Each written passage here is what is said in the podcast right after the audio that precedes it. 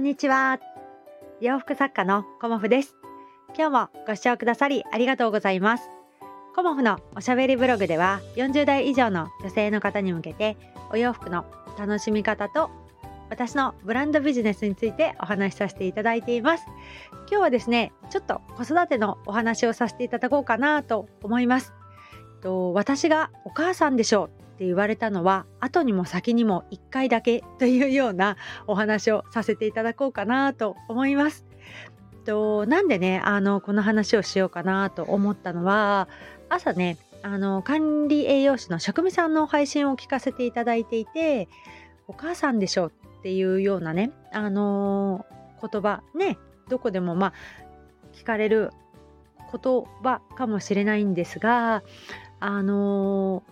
私のね子育て人生の中でっていうとまあ大げさなんだけれども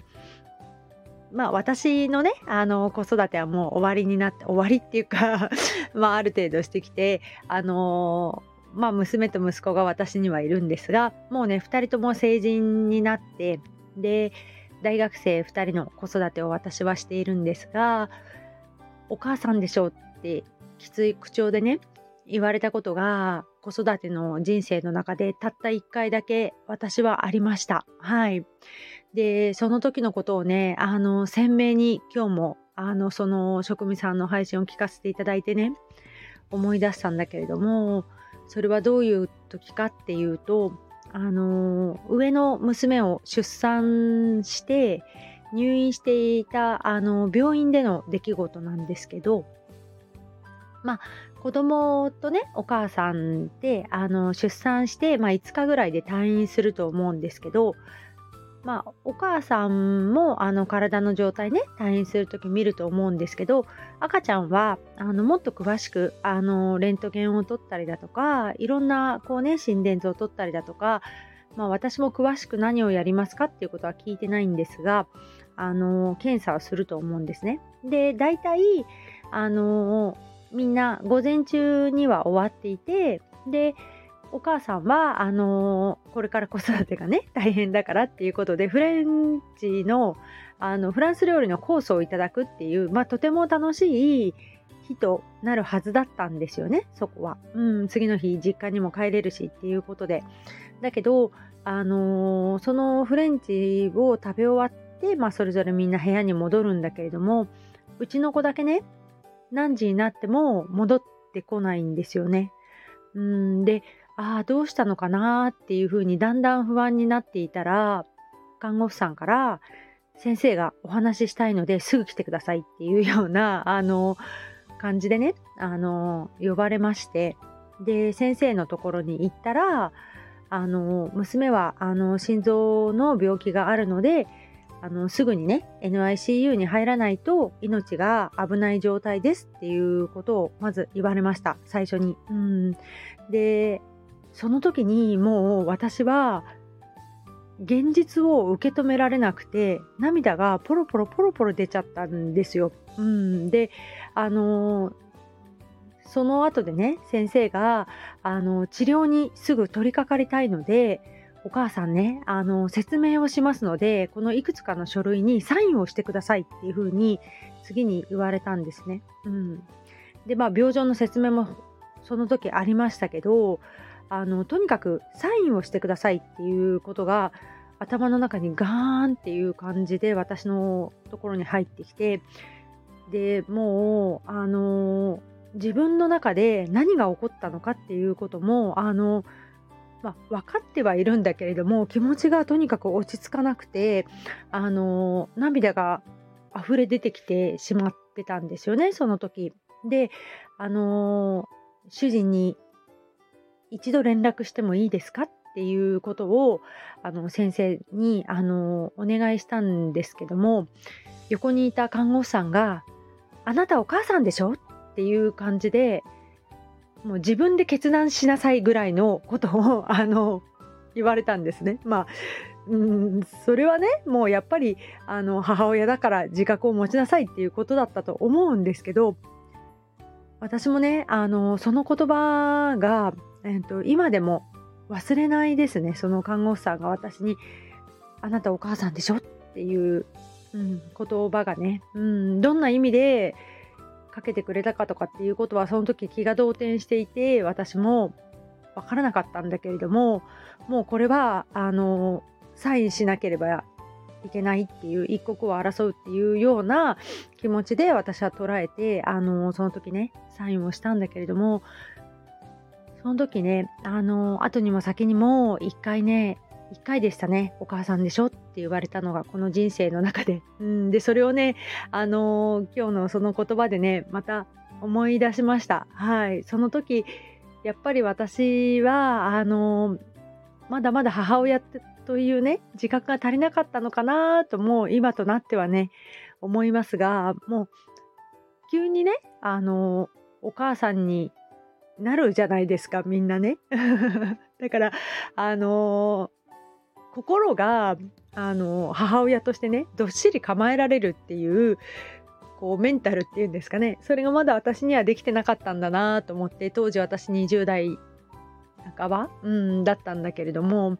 そんなことをねあのふと思い出してはいそれをちょっと話してみようかななんて思いました。はいそんな私も今ではね本当に図太くなってこうちょっと前にはね作家友達に「肝っ玉母ちゃん」って呼ばれてたぐらい すごくねあの子育てはのびのびあのおおらかにやってきました。はい、でいつも子どもたちにあの伝えてきたことはやっぱり思いやりの心ですね人に優しくっていうことをあのそれだけ私は伝えてきました子どもたちに。で他のことはねあのまあ、しつけっていうのはきちんときちんとっていうか私はどちらかというと厳しくしてきた方かなとは思いますがまあそんなことよりもねあの家族は助け合いっていうことをあのよく子どもたちに言ってきていてで子どもたちがあの反抗期の時期ねあのどんな感じでしたかっていうことを今回あのお客様にも聞かれたりしたんですけどうちの場合は反抗期がなかったんですよねあの娘も息子も。でなんで反抗期がなかったかっていうともう本当にあの娘は吹奏楽吹奏楽部で息子はあのテニス部だったんですけどもうその時はあの部活動のあのそんなにね活動時間の制限がなかったので娘も本当にあの朝から暗くなるまでずっと部活をやっていたし息子なんかはね特に朝練っていうことで朝早くからもう土日は市バスっていうか一番最初のあの始発のバスでも集合時間に間に合わないぐらい早く出てって7時とか、うん、あのすごく遅くまであの部活をしてたんですね。遠征も行ってたし。でそれであの帰ってきて家でのんびりするかっていうこともなくそのままあの家でパパッと何か食べてすぐ塾に送ってくっていうようなね。あの2人ともそんな生活をしててで10時ぐらいに2人とも帰ってきてまたちょっと家で食べてお風呂入って寝るみたいな そんな生活をしてて本当にこう子供たちくたくたになるまでねあの頑張ってるっていう思春期でしたね。うんだからあの親に反抗するあの気力がなかったっていうかうちはねあのもうヘトヘトになってたんですよね。うんだから私もあの子供たちをね支えてあげなきゃっていうふうに思っていてこうくたくたになってるからねあのお弁当箱も出しなさいとも言わずねこっそり出しといてあげたりとかまあ、いろんなことをねあの黙ってやってあげてました。うんでそれが甘やかしになってたのかもしれないんだけれども本当に2人ともいっぱいいっぱいであの部活と塾と勉強とっていうことがねあの大変な 中学高校を過ごしてきたのでもう子どもたちは私に対して反抗するというよりもあのありがとうっていう言葉しか出ないように私も仕向けてたのかなって今思うとねあのそんな風にも思いますがそういうことをあの必死にやってきてまあ今ね2人とも大人になってあの家族は助け合いっていう意味がだいぶ分かってきてくれたのかなと思っています。ま私はねあの子供たちに本当に今は助けてもらってますしコモフ店でね忙しいとなるとあの洗濯物をしまってくれたりあとお風呂を洗っといてくれたりねご飯を炊いておいてくれたり、まあ、片付けしといてくれたりっていうことをあの今ではねもう言わなくてもそれぞれがねあのやっといてくれたりするんですよね。うんだからそれにだんだん私は甘えてきてしまってあの子供たちに助けてもらうばかりなんですけどやっぱり、あのー、家族だからね、うん、お母さん一人じゃ頑張れないよっていうことも、あのだんだん大人になってくるとね、うん、分かってくれてるのかななんて思っていますが、まあ、ダメなお母さんの方が子供がしっかりするんじゃないかなと今となってはね 思ってます。私はね。だから私の子育てはあのー、本当にこう子供と一緒になって遊ぶっていうことが本当に楽しかったですしあの朝起きないからといってねあの早く起きなさいとかいつまで寝てるのって起こしたこと一度もないです。はい、私自身があの寝ることがとっても大好きだったので途中でね起こされたくないっていうふうにずっと思ってたのであの何時まで寝てようが